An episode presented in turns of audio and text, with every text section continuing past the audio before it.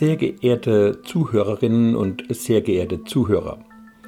Mein Name ist Jürgen Schäfer und ich leite als Internist das Zentrum für unerkannte und seltene Erkrankungen am Universitätsklinikum in Marburg.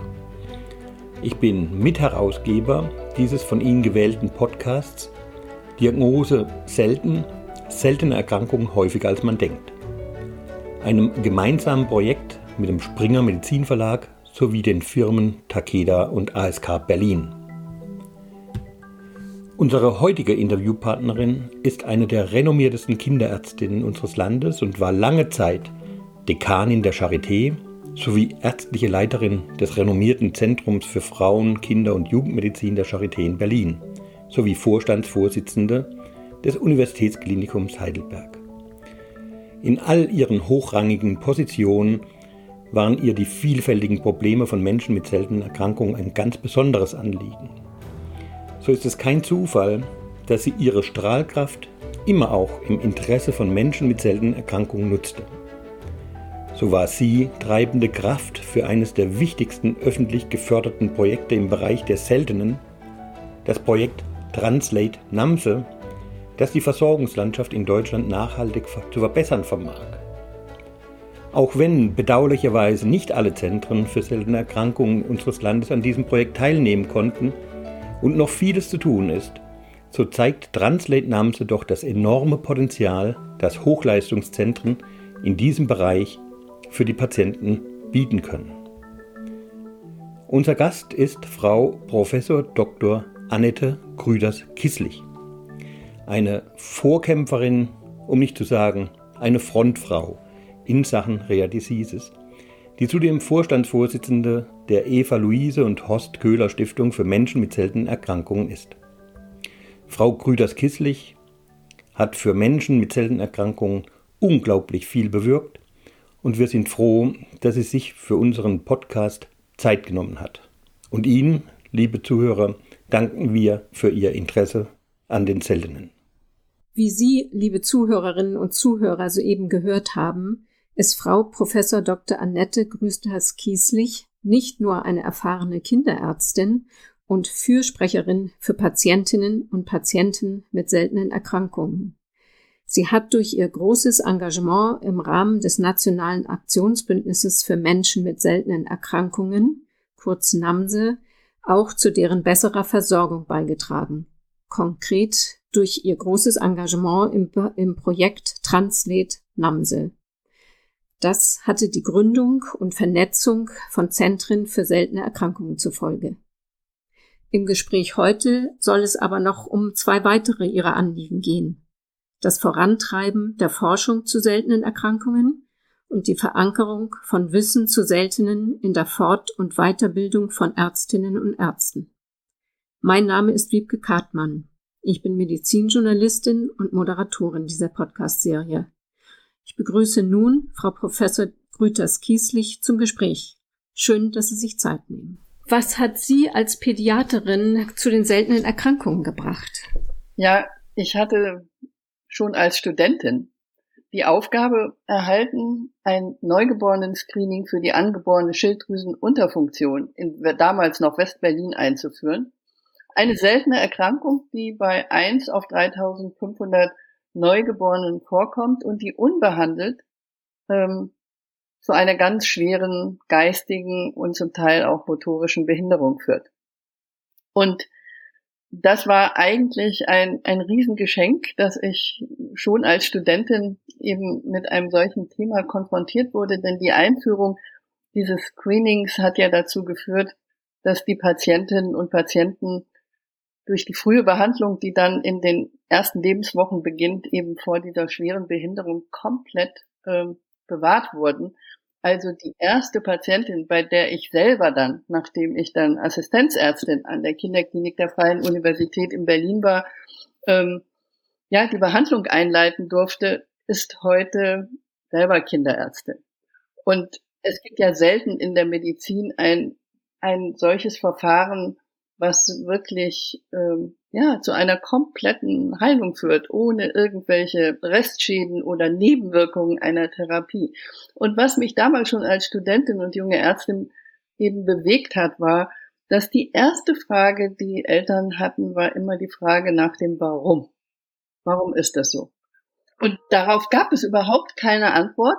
Und die, diese Wissenslücke, die wollte ich einfach äh, nicht akzeptieren und habe eben ja dann in den nächsten Jahren wirklich versucht herauszufinden, warum es zu einer solchen Unterfunktion kommen kann. Also diese Erfolgsgeschichte der Kinder- und Jugendmedizin war für mich ein wirklich, glaube ich, auch exzeptioneller äh, Einstieg und ein gewaltiger Motivationsschub, sich mit diesen Erkrankungen zu beschäftigen. Ja, das ist gut nachvollziehbar. Sie haben ja gerade schon gesagt, es ist relativ selten in der Medizin, dass man was anbieten kann, was wirklich zur Heilung führt. Viele Eltern, denen können Sie natürlich nicht so was Positives anbieten. Können Sie vielleicht noch mal an einem anderen Beispiel skizzieren, für was für, vor was für schwierigen Entscheidungen die Eltern dann oft stehen? Ja, also auch etwas, was immer wieder bewegend war und von dem ich immer sage, es erdet einen so. Also es gibt ja viele Familien, die auch wissen, weil sie schon ein Kind haben, was schwer erkrankt ist oder eine Behinderung haben, dass eine nächste Schwangerschaft ein ähnliches Risiko birgt. Und ähm, ich kann mich gut an eine Familie erinnern, die sich ganz bewusst zu einer erneuten Schwangerschaft entschlossen hat und mir und die mir sagten, dass eine Entscheidung gegen ein nochmals betroffenes Kind oder gegen ein weiteres Kind ja für sie eine quasi emotionale Entscheidung gegen das jetzige behinderte Kind sei und dass sie es wegen trotz seiner Behinderung liebten und deshalb auch überhaupt nicht äh, auf die Idee kommen, ähm, sich darüber Gedanken zu machen, keine weiteren Kinder zu haben. Die Familie hat dann ein, ein weiteres Kind, ein behindertes Kind bekommen und es war für mich ähm, eine wirklich unglaublich wichtige und wertvolle Erfahrung, diese Familie begleiten und zu unterstützen, begleiten zu können und unterstützen zu können. Und zunehmend habe ich durch solche Schicksale erkannt, dass es notwendig ist, dass wir versuchen, Antworten auf die vielen Warums, die es ja gibt. Es gibt ja mehr Warums als ich weiß was um diese Erkrankung besser zu erkennen und dann auch behandeln zu können. Mhm.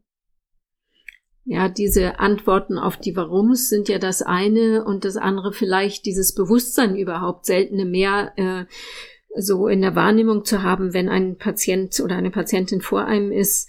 Was braucht es denn gerade in der Pädiatrie, äh, damit das Bewusstsein für seltene größer wird? Hm wir, wir kennen ja über 6000 seltene Erkrankungen. Und die meisten dieser seltenen Erkrankungen haben eine genetische Ursache und äußern sich bereits im Kindesalter mit Symptomen. Manchmal schweren Symptomen, aber manchmal auch eher subtilen Symptomen. Viele der Erkrankungen sind Kinderärzten wohl bekannt, wie zum Beispiel die Mukoviszidose oder die Trisomie 21. Das sind Dinge, die lernt man im Studium, die behält man auch, aber man kann sich unmöglich 6000 unterschiedliche Erkrankungen äh, erlernen und sich merken. Außerdem gibt es viele Erkrankungen, die sind so neu, da ihre Ursachen erst vor ja, wenigen Wochen, Monaten gefunden wurden durch neue innovative genetische Technologien. Und es gibt viele, viele Erkrankungen, da passen die Symptome nicht zusammen ja, zu Erkrankungen, die man kennt oder zu Verläufen. Aber trotzdem ähm, lernt man im Studium, dass man versuchen muss, den Patienten eine Diagnose zu geben, also ein Label draufzukleben, sie in eine Schublade zu stecken. Und das ist eben bei Patienten mit seltenen Erkrankungen fatal. Und Kinderärzte oder auch andere Ärzte müssen lernen, nachzuhaken, Diagnostik und Forschung anzuschieben, wenn ihnen, äh, wenn irgendwas nicht zusammenpasst. Weil dann die Wahrscheinlichkeit, dass es sich um eine bislang mhm. äh, vielleicht auch gar nicht bekannte seltene Erkrankung äh, handelt, die ist dann relativ groß. Und das ist nicht nur wichtig für diese individuellen Patienten, sondern für die Medizin und die ja, biomedizinische Forschung.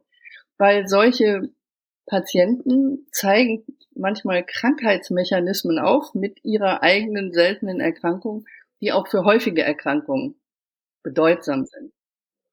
Zum Beispiel die Osteoporose ist ja eine weit verbreitete Krankheit äh, des, ja, der älteren Menschen. Insbesondere Frauen sind ja davon betroffen. Und es gab lange keine effektive Therapie. Und aufgrund einer einzigen Familie, die detektiert wurde schon vor vielen Jahrzehnten, ähm, wurde dann nachgeschaut, was ist der Pathomechanismus in dieser Familie, die eine Aktivierung hatte des äh, Knochenaufbaus. Und das wurde identifiziert, dass eben bei denen ein völlig dysregulierter Knochenaufbau, Knochenabbau vorliegt und führte dazu, dass ein Antikörper gegen den aktivierten Knochenabbau entwickelt wurde, der jetzt seit einigen Jahren eingesetzt wird für die Behandlung der Osteoporose. Und ähnliche Beispiele gibt es auch für zum Beispiel ähm, Herzerkrankungen, die Fettstoffwechselstörung die häufigste oder auch die Adipositas. Also etwas, was ausstrahlt eben auf häufige Erkrankungen, ja, auf Volkskrankheiten. Mhm. Meistens ist es ja so, dass ähm, einfach ein unklares Symptombild da ist, ähm, was eigentlich dazu führen sollte, dass diese Kinderärztinnen und Kinderärzte oder vielleicht auch sogar schon die Eltern sagen, irgendwas stimmt da nicht. Ähm, und wie man ja auch häufig hört, ist ja auch den Arzt, den Eltern das gar nicht so lieb, wenn dann eher so gesagt wird, na ja, das wächst sich schon noch aus oder das gibt sich noch, weil die Eltern natürlich, wie Sie ja auch beschrieben haben, großen Druck haben, dass es, äh, dass die Krankheit diagnostiziert und dann zielgerichtet behandelt wird. Also was braucht es, damit ähm, die Kinderärztinnen und Kinderärzte vielleicht eher merken, hier stimmt was nicht und dann auch einen Experten zuziehen, ähm, um zu einer Diagnose zu kommen? Also das allgemeine Wissen äh, um seltene Erkrankungen, dass es überhaupt sowas gibt und wie sich das anfühlt und wie sich das lebt. Das muss äh, noch stärker werden. Die Achse zum Beispiel, die, der Dachverband für Selbsthilfegruppen der seltenen Erkrankungen oder auch eben Stiftungen wie die Eva Luise und Horst Köhler Stiftung haben, glaube ich, da schon ganz gut gearbeitet in den letzten 15 Jahren. Da ist jetzt ein, jetzt schon ein anderes Bewusstsein da. Also vor, vor Jahren, wenn man sagte, seltene Erkrankung, boom, stieß man nur auf Kopfschütteln, was ist denn das, was soll das sein? Das hat sich geändert. Das ist doch eben ein Begriff, der, der Menschen klar ist, aber darauf darf man sich nicht ausruhen. Äh, Wissen ist auch wieder vergänglich. Also das muss man, das muss man auch wachhalten. Und ich finde, wir brauchen ein äh, gesamtgesellschaftliches Engagement dafür. Es reicht nicht, wenn eben Ärzte oder Gesundheitsberufe äh, gut Bescheid wissen. Ähm, es müssen eigentlich alle wissen. Und es, ähm, ich sag mal, in den Gesundheitsberufen ist das Thema noch längst nicht so verankert wie bei den Ärzten und Ärztinnen.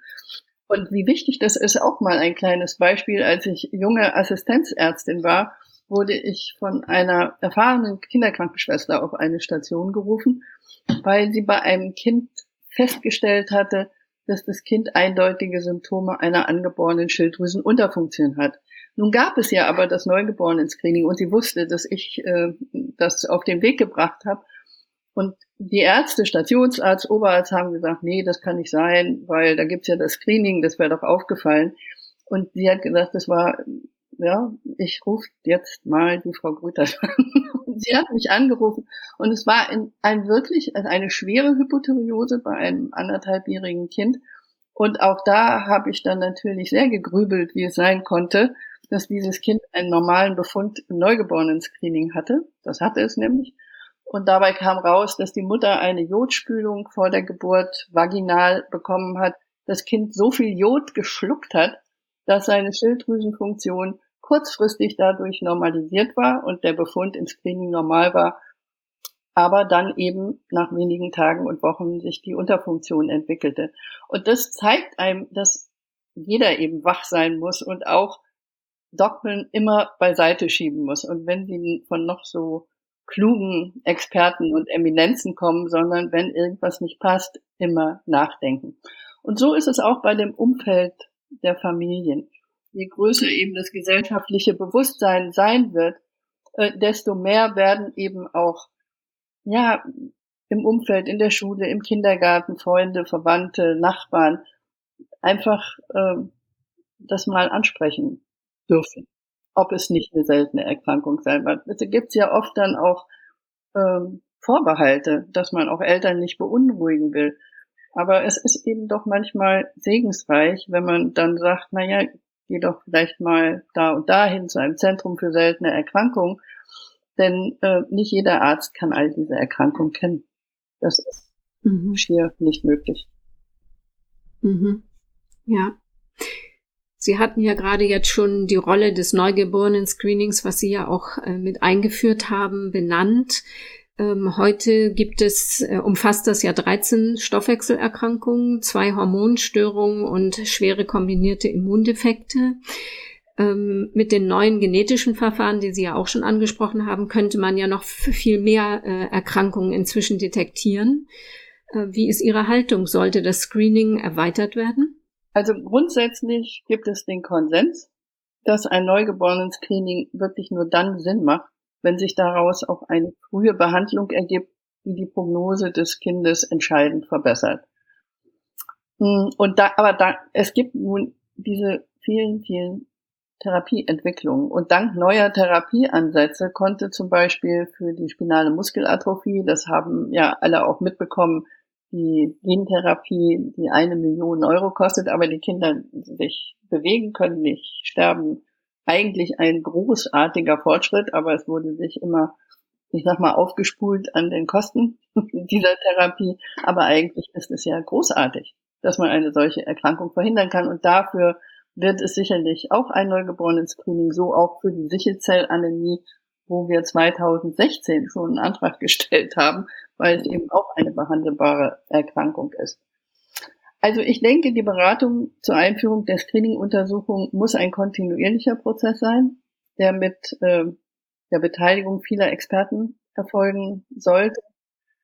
Bislang ist es alles sehr langwierig und die Dynamik äh, der Technologie- und Therapieentwicklung stellt uns da vor große Herausforderungen. Und ich glaube, wir müssen überlegen, wie wir den Prozess für Erkrankungen, die zu einem frühen Tod im Kindesalter führen oder zu einer ganz schweren Behinderung führen, wie wir den Prozess zur Einführung eben einer, eines Screenings wirklich beschleunigen könnte. Ähm, es gibt zur Frage der genetischen Screening-Verfahren. Es gibt Erkrankungen, da gibt es eben keine vernünftigen Biomarker, die man messen kann. Und es wird nur gehen durch den Nachweis der genetischen Veränderung. Angefangen hat das bei der Mukoviszidose schon, wo man zusätzlich zum Biomarker eben dann im zweiten Schritt die genetischen äh, Veränderungen untersucht. Da kommt dann auch die Gendiagnostikkommission, die immer wieder, äh, die eigentlich bei allen Verfahren, auch bei den Biomarkerverfahren Stellung nehmen muss. Der bekommt da eine ganz verantwortungsvolle Rolle, eben zu solchen Erkrankungen, die zu einem frühen Tod führen oder schwerer Behinderung, wirklich äh, schneller Stellung zu nehmen als äh, Jahre, weil in diesen Jahren können schon wieder Kinder versterben. Aber ich will noch eins sagen. Ich habe immer darauf hingewiesen, dass man bei jedem Screening-Verfahren auch ähm, ähm, ja, im Blick haben muss, dass es auch falsch positive Befunde gibt. Und wenn man Eltern sagt, ihr Kind könnte vielleicht dieses oder jenes haben, was das auslöst, das habe ich ja bei den Kindern mit der angeborenen Schilddrüsenunterfunktion auch erlebt. Dass wenn man erst einen Alarm gibt und ihn dann wieder zurücknimmt, das ist nicht vergessen. Das bleibt im Hinterkopf. Und wenn irgendwas ist, kommt es immer wieder hoch, war da vielleicht doch was. Und deshalb müssen die Screening-Verfahren auch so sein, äh, dass wirklich, wirklich, wirklich die auch spezifisch sind für die Erkrankung. Und da sind die genetischen Verfahren dann wahrscheinlich oft spezifischer als äh, die Biomarker. Andererseits findet man bei den genetischen Untersuchungen dann Dinge, die man vielleicht gar nicht wissen will. Zum Beispiel, dass jemand nicht betroffen ist, aber Überträger einer Erkrankung. Das sind Dinge, die, ähm, die nicht nur auf uns zukommen, sondern die eigentlich da sind. Und meine persönliche Meinung dazu ist immer, man löst komplexe Sachverhalte nicht dadurch auf, dass man ihnen aus dem Weg geht. Und deshalb ist es Zeit, über ein erweitertes Screening und auch über diese Prozesse nachzudenken. Denn angesichts der Therapieentwicklung und den Möglichkeiten der vielen für die vielen betroffenen Familien ist die Zeit dafür mehr als reif. Mhm. Ist die Zeit denn auch mehr als reif dafür, vielleicht die Seltenen doch stärker im Medizinstudium oder eben in der äh, Weiterbildung ähm, zu thematisieren? Sie haben ja gesagt, die Ärzte können natürlich diese Vielzahl an Seltenen nicht im Kopf haben, aber wäre das aus Ihrer Sicht dennoch ein Beitrag, ähm, damit das dran denken zumindest etwas häufiger gelingt? Naja, Sie wissen ja, ich war sechseinhalb Jahre Dekanin an der Charité in Berlin und Natürlich habe ich versucht, mich dort auch für die Lehre in den seltenen Erkrankungen stark zu machen und wir haben sie eingeführt in den Modellstudiengang der, der Charité. Aber es ist natürlich jeder, der von seinem Fach begeistert ist, möchte es tief in der Lehre verankern. Äh, das ist aber auch in sechs Jahren nicht möglich. Also wir müssen uns überlegen, wie können wir das Thema dort vernünftig äh, unterbringen? Und ich hatte ja gesagt, alle Erkrankungen lernen kann man sowieso nicht. Und selbst wenn man ein paar gelernt hat, viele vergisst man auch sofort wieder, wenn man nicht mit ihnen konfrontiert sind. Aber was ich glaube, was wir müssen im Studium, ist diese Haltung zu vermitteln, eine Haltung des Eingeständnisses dieses eigenen Nichtwissens, dass man nicht alles wissen kann und dass man eben auch ein Verständnis entwickelt für Patienten und Familien mit ganz besonderen äh, Bedürfnissen. Und man braucht ein, ja, man muss eine Strategie erlernen für sich selbst, wie man eine Erkrankung, die man selbst nicht kennt, nicht einordnen kann und für die, oder für die man gar keine Erfahrung hat, gemeinsam dann mit einem Team anderer spezialisierter Experten versorgen kann. Sie haben eben gerade gesagt, dass es ja wichtig ist, wenn man vielleicht bemerkt, irgendwas stimmt da nicht, äh, eben sich einem Experten zuzuwenden, sich an ein Zentrum für seltene Erkrankungen zu wenden.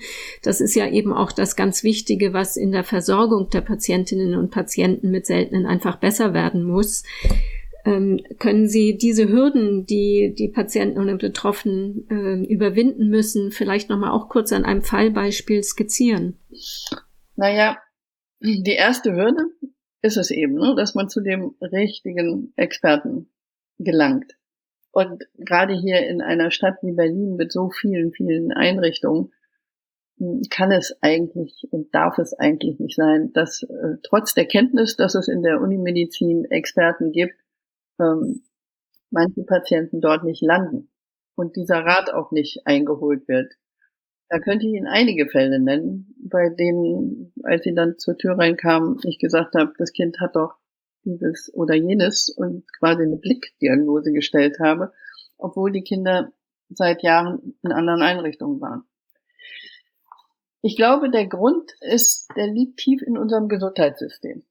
Das ist nicht böser Wille, sondern es ist einfach, uns fehlt in unserem System eine vernünftige Vernetzung der ambulanten und stationären Versorgungsstrukturen. Und es gibt eben, weil das so streng getrennt ist, gibt es eben auch, ich sag mal, ökonomieorientierte Verhaltensweisen, die Patienten nicht loslassen. Oder auch nicht loslassen dürfen, wenn man jetzt mal aus Blick der Institution guckt, die ich ja auch immer wieder haben musste in meinen Funktionen da ist es dann verständlich, dass man eben Patienten, die ja potenziell eben einen, einen großen Deckungsbeitrag leisten in ihrer Versorgung, dass man das äh, dann jemandem anderen gibt.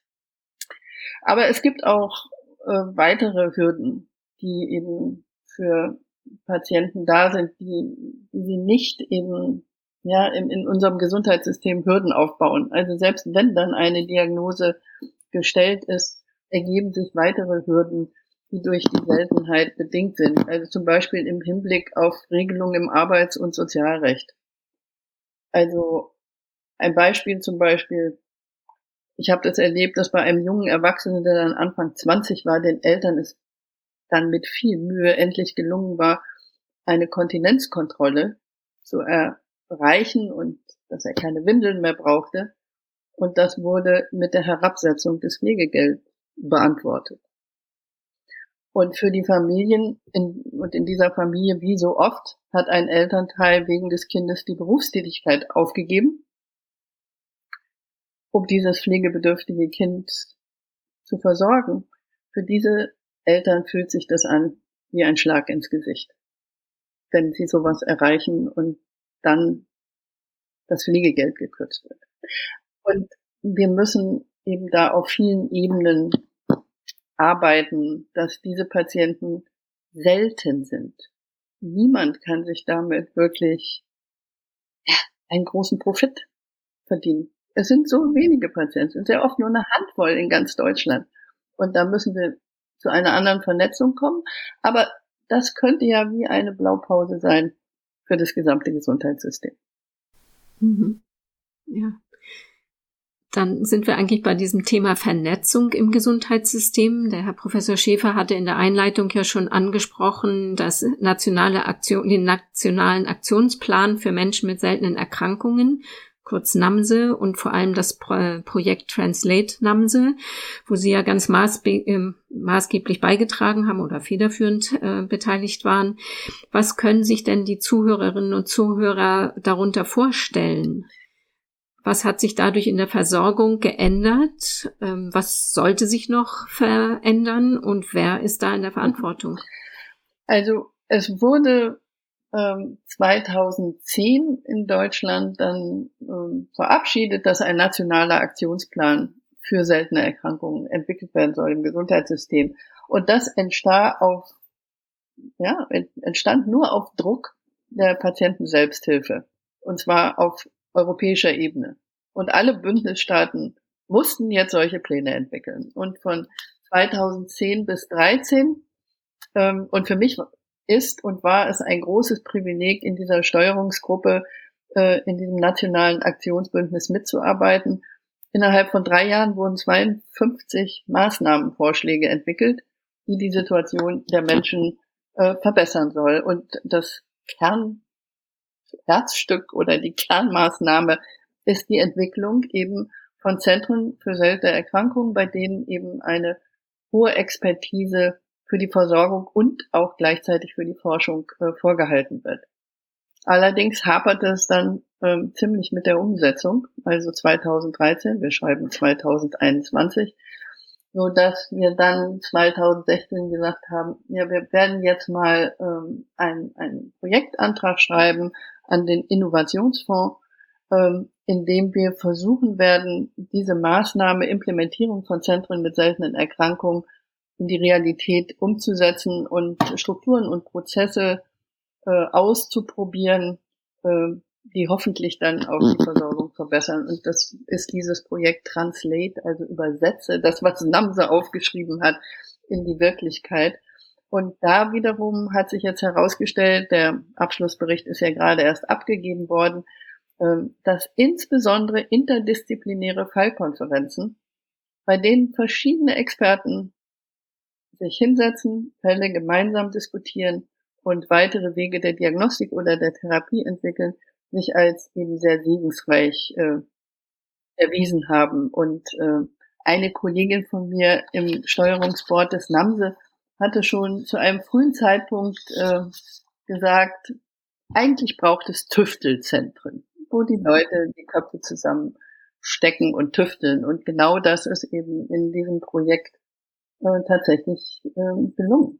Und ich bin da optimistisch, dass viele bislang unterdiagnostizierte oder auch neue äh, Erkrankungen, mh, hm, die lange im Gesundheitssystem herumgereicht werden, äh, durch die Etablierung solcher Zentren für seltene Erkrankungen, solcher Tüftelzentren viel schneller gefunden werden. Also im Projekt waren viele Patienten lange im Gesundheitssystem, viele Jahre unterwegs und haben im Projekt dann innerhalb eines halben Jahres eine konkrete, präzise Diagnose erhalten. Ja, also ich hoffe sehr, dass äh, der Innovationsausschuss dieses Projekt als erfolgreich ansehen wird. Mhm. Ja, Sie haben ja auch in Ihrer Funktion als ehemalige Vorstandsvorsitzende der Universitätsklinik Heidelberg und ja eben wie vorher genannt als Dekanin der Charité ähm, die schwierigen Finanzlagen, die ja ein weiteres Problem in der Umsetzung sind, so kennengelernt. Also wie schwierig das in der Hochschulmedizin ist im Zeitalter von den sogenannten DRGs, also diesen Diagnose äh, äh, Vergütungssystemen äh, und den damit verknüpften Fallpauschalen, also wo es für ein Krankheitsbild ja einfach nur einen festen Betrag gibt, wie schwierig das ist, eben dann in solchen Institutionen wie auch Zentren für seltene Erkrankungen wirtschaftlich äh, zu sein. Und dieses DRG-Systems hat ja quasi der System und also Apparate Medizin, Intensivmedizin in die Hände gespielt. Aber die Verlierer ist eben die sprechende Medizin und eben die Patienten, die eigentlich diesen Dialog und interdisziplinäre Fallkonferenzen brauchen. Ähm, welche Alternativen zu dem DRG-System sehen Sie denn, die eben dann auch den Patienten mit seltenen zugutekommen würden? Hm. Also die seltenen Erkrankungen sind ja überwiegend eine, ich sag mal, Domäne der Universitätsmedizin, weil eben dort auch Forschung und äh, Versorgung Hand in Hand gehen müssen. Und die Probleme der Universitätsmedizin in Deutschland sind sehr vielschichtig und gehen weit über das Thema DRGs äh, hinaus. Ähm, eine grundsätzliche Befassung zu Struktur- und Governance-Fragen der Universitätsmedizin ist mindestens genauso wichtig wie die Finanzierungsfrage. Ähm, ich muss sagen, die DRGs im Prinzip äh, sind ja nicht schlecht. Sie sind ja eine Leitlinie, äh, an der man eben sehen kann, wie der sogenannte Standardfall, den es ja vielleicht auch nicht so wirklich gibt, weil jeder Patient ist ein Individuum. Aber, aber dennoch, es ist eine gewisse Leitlinie, die helfen, die Dinge besser auch aufzustellen, die Versorgung, und auch die Kosten ein bisschen einzufangen. Das hat sich ja gezeigt. Aber wie immer, wir haben es wahrscheinlich wieder übertrieben und haben zu wenig eben ähm, ja, Wege aufgezeigt, äh, wie es eben dann gehen kann mit Patienten, wenn sie eben sich nicht in so einen Standardfall pressen lassen. Das sind die sogenannten Hochkostenfälle oder Extremkostenfälle, die man hat. Das sind Patienten, die woanders schon behandelt wurden und mit Komplikationen dann in der Unimedizin landen. Und wir haben uns wirklich zehn Jahre lang oder mehr als zehn Jahre jetzt bemüht, herauszuarbeiten, was denn die besonderen Aufgaben und die Alleinstellungsmerkmale der Unimedizin sind. Denn oft denkt man ja, eine Uniklinik ist eine Klinik und da werden auch noch Studenten ausgebildet, fertig. Aber so ist es ja nicht. Also wir haben ja auch weitere Aufträge, eben wie eben die Behandlung von Patienten mit seltenen Erkrankungen, die Forschung, die Innovation. Und ähm, wenn das realisiert werden soll, dann ist die Universitätsmedizin in Kooperation mit Instituten der Grundlagenforschung wie Max Planck oder Helmholtz der beste und geeignetste Realisierungspartner, auch diesen Fortschritt mal zu ermöglichen. Doch in den ja, Unikliniken sind eben dann mit der Einführung des DRG-Systems erhebliche Kürzungen natürlich erfolgt. Und auch äh, die Finanzierung der Länder wurde teilweise zurückgenommen. Das ist jetzt wieder ein bisschen besser geworden, aber natürlich kann das das alles nicht äh, ausfinanzieren. Und ähm, es ist halt einfach dadurch in den letzten 10, 15 Jahren enorm viel verloren gegangen, weil nicht nur das Geld fehlt, die Arbeit ist enorm verdichtet worden, insbesondere auch für jüngere Kollegen, die ja auch noch immer wieder lernen jeden Tag. Und der dominierende ökonomische Orientierung hm, hat, äh, ich glaube, zwei entscheidende Dinge äh, verloren gehen lassen. Das eine ist Zeit und das andere ist Mut. Und die Zeit ist es, die uns fehlt, sind Patienten zuzuhören zu können, um die Besonderheiten ihrer Erkrankung zu erkennen, sei es eine seltene Erkrankung oder ein unerwarteter Verlauf einer Erkrankung. Eigentlich sollten wir doch die Patienten bitte mal näher beforschen, wo eigentlich gesagt wurde, da kann man gar nichts mehr machen, die Prognose ist schlecht und dann siehe da, Es läuft alles ganz anders. Ich meine, mal in diese Richtung zu blicken, was schützt uns vor einem schlimmen Ausgang? Prävention, das sind doch eigentlich die Dinge, die schlauerweise stattfinden müssen. Aber dazu fehlt die Zeit. Man wird in eine Schublade gepackt, bekommt eine Standardtherapie und viel drüber Zeit nachzudenken hat man nicht. Zeit zu lesen, zu recherchieren in der Literatur, Zeit eben mit anderen zu diskutieren, zu tüfteln und vor allen Dingen Zeit zu forschen. Wenn ich meine Ausbildung an der Uni, meiner Uniklinik mache, dann möchte ich eigentlich auch zum Erkenntnisgewinn beitragen und forschen. Aber dazu gibt es wirklich viel, viel weniger Zeit als äh, zu meiner Zeit der Ausbildung. Ja, und dann ähm, fehlt uns, glaube ich, auch der Mut in diesem ökonomisch dominierten System mit starkem Wettbewerb zwischen Institutionen fehlt einfach der Mut, neue Wege zu gehen. Die werden eher ausgebremst. Und deshalb glaube ich, brauchen wir jetzt alle mal Mut zu einer umfassenden Transformation eben auch äh, des Gesundheitssystems und auch der Umweltmedizin. Die Pandemie, die ja immer jetzt so gerne aufs Tablett gehoben wird, die hat doch gezeigt, dass Vernetzung, Kooperation und Innovation in der Medizin das sind, ja, was für die Gesellschaft geradezu überlebensnotwendig ist. Und für die Menschen mit seltenen Erkrankungen ist das schon lange, lange die Erkenntnis. Mhm. Vielleicht von da gleich der Blick in die Zukunft. Wo sehen Sie die Versorgungssituation von Menschen mit seltenen Erkrankungen in zehn Jahren? Also ich lasse mir den Optimismus durch unsere komplizierten Strukturen nicht nehmen, dass wir eine deutlich bessere Versorgung durch eine hochvernetzte Struktur von Spezialzentren realisiert haben werden. Hinzu kommt, dass wir ja äh, dann auch äh, KI unter, und Diagnoseunterstützungssysteme haben werden, die eben Ärztinnen und Ärzten helfen, hm, von die, bei diesen vielen tausenden seltenen Erkrankungen auch die Stecknadel im Heuhaufen zu finden.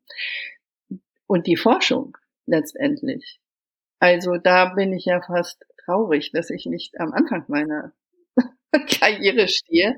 Die wird so viele Möglichkeiten äh, eines äh, Game Changing bieten für die Patienten und ihre Familien, wie die schon genannte ähm, genetisches Screening, verbesserte Diagnostik in der in, im Verständnis des Genoms überhaupt, ein besseres Verständnis der Pathomechanismen, die dahinter liegen durch neue, ja, auch Methoden, die ja jetzt schon da sind, wie Single-Cell-Sequencing oder Organoid-Systeme, neue gen- und zellbasierte Therapien. Da scheint ja auch die AHV-Therapie ähm, ähm, auf. Es wird CRISPR-Cas, äh, Genome oder Base Editing Therapien geben. Es wird mRNA-Therapien geben, weil die sind auch nicht nur für Impfungen möglich und gut.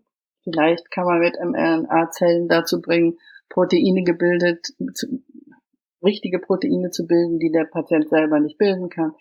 Also es gibt so viele Möglichkeiten und ich bin ein bisschen skeptisch, ob wir energisch genug sind ähm, und ob wir tatsächlich auch die finanziellen Ressourcen haben werden, um dieses, äh, zu, dieses Potenzial zu heben, was da ist. Und dazu braucht man eben starke Allianzen, starke Partner und natürlich auch kluge Strategien. Mhm. Sie hatten jetzt gerade schon die Digitalisierung, also KI und Diagnoseunterstützungssysteme genannt. Welche konkreten Hoffnungen setzen Sie da rein und ähm, wo können die Daten herkommen? Also brauchen wir dann mehr Patientenregister, um erstmal Daten zusammenzutragen von diesen wenigen Personen, die betroffen sind? Und was machen wir mit dem Thema Datenschutz, der ja in Deutschland auch eine große Rolle spielt, wenn wir eben solche Systeme verwenden? Also ich möchte nicht wieder die Pandemie aufs Tablett holen, aber ich glaube, wir haben doch jetzt gerade in der Pandemie wieder gesehen, ähm, dass Datenschutz auch irgendwann Grenzen hat, wenn es wirklich, ich nochmal überspitzt um Leben und Tod geht. Und wir leben nun mal im Zeitalter der digitalen Transformation. Und die wird Auswirkungen auf das Leben aller Menschen haben. Und zwar solche, die wir noch gar nicht antizipieren können. Und ich finde, der Vergleich mit der industriellen Revolution im 19. Jahrhundert ist mehr als berechtigt. Und ich verstehe bis heute nicht, warum wir die Möglichkeiten dieser digitalen Transformation für die Gesundheit der Menschen nicht viel, viel offensiver nutzen. Wir haben es doch, wie gesagt, gesehen in der Pandemie. Die Gesundheit ist für jeden individuellen Menschen das höchste Gut, aber auch für die gesamte Gesellschaft. Ich bin mir sicher, man wird unserer Generation, also meiner Generation, eines Tages vorwerfen, dass wir hier die Chancen nicht genutzt haben. Patienten selber haben gar keine Vorbehalte gegen digitale institutionsübergreifende Akten. Die Mehrheit würde nach äh, wirklich reliablen Umfragen dafür sogar den Arzt wechseln, wenn sie bei einem anderen Arzt eine solche Akte bekommen würden. Und es gibt bei Patienten auch überhaupt keine Vorbehalte. Also Patienten mit seltenen Erkrankungen wünschen sich Register. Denn die Aufnahme in ein Register sichert, dass sie im Falle einer neuen klinischen Studie oder einer neuen Therapie nicht vergessen werden.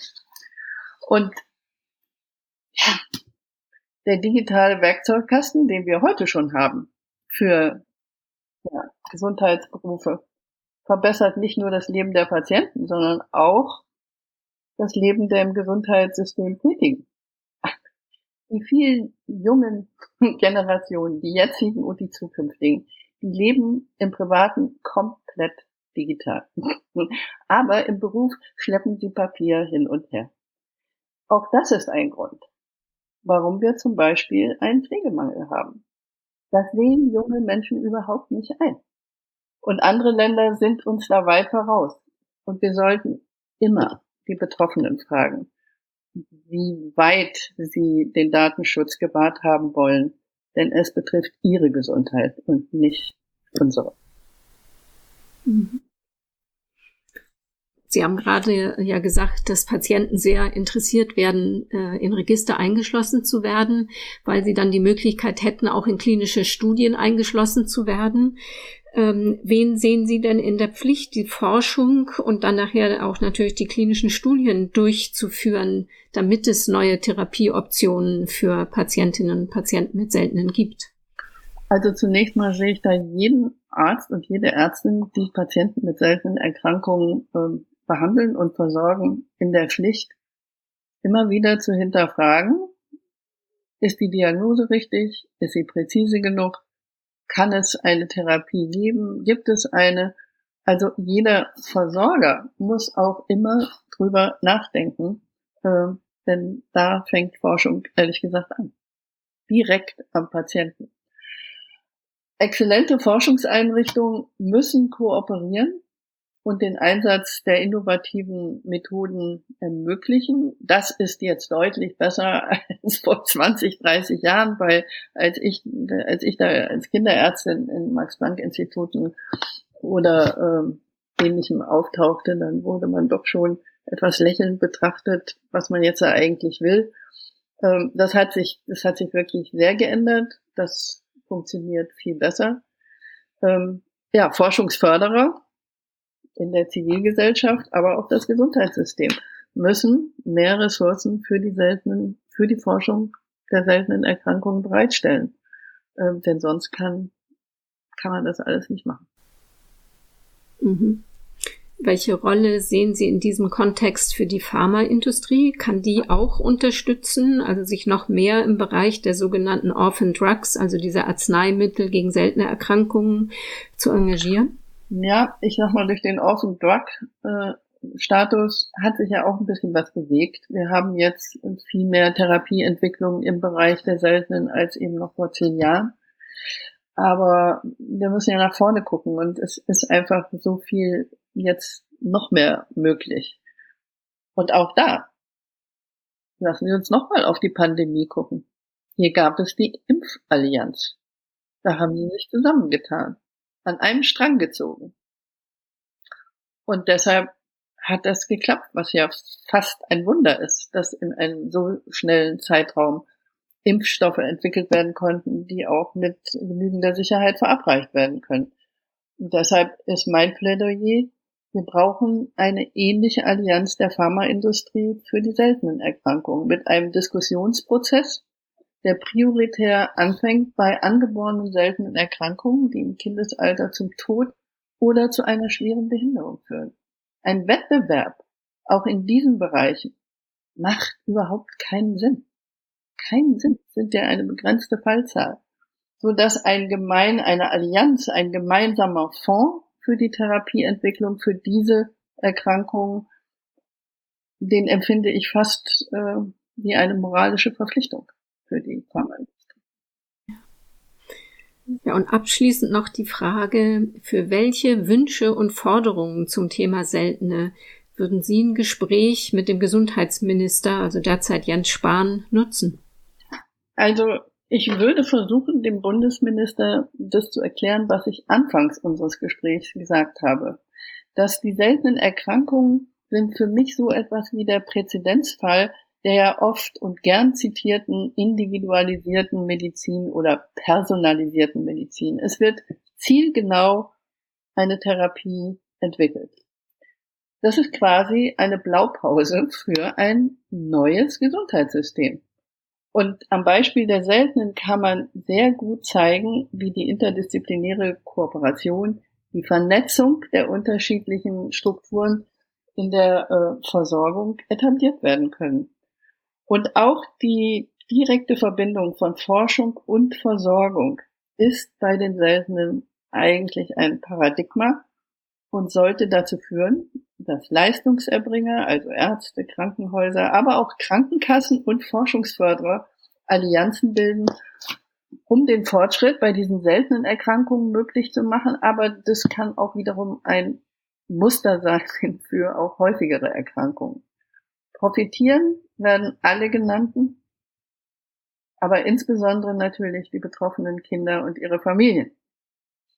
Und ähm, diese immer wieder im Blick zu haben und nicht zu vergessen und nicht zurückzulassen, glaube ich, ist auch hilfreich, ähm, ja, dass der soziale Sprengstoff nicht noch größer wird und ähm, dieses Thema aufgegriffen wird, um in der Gesellschaft noch weiter zu polarisieren.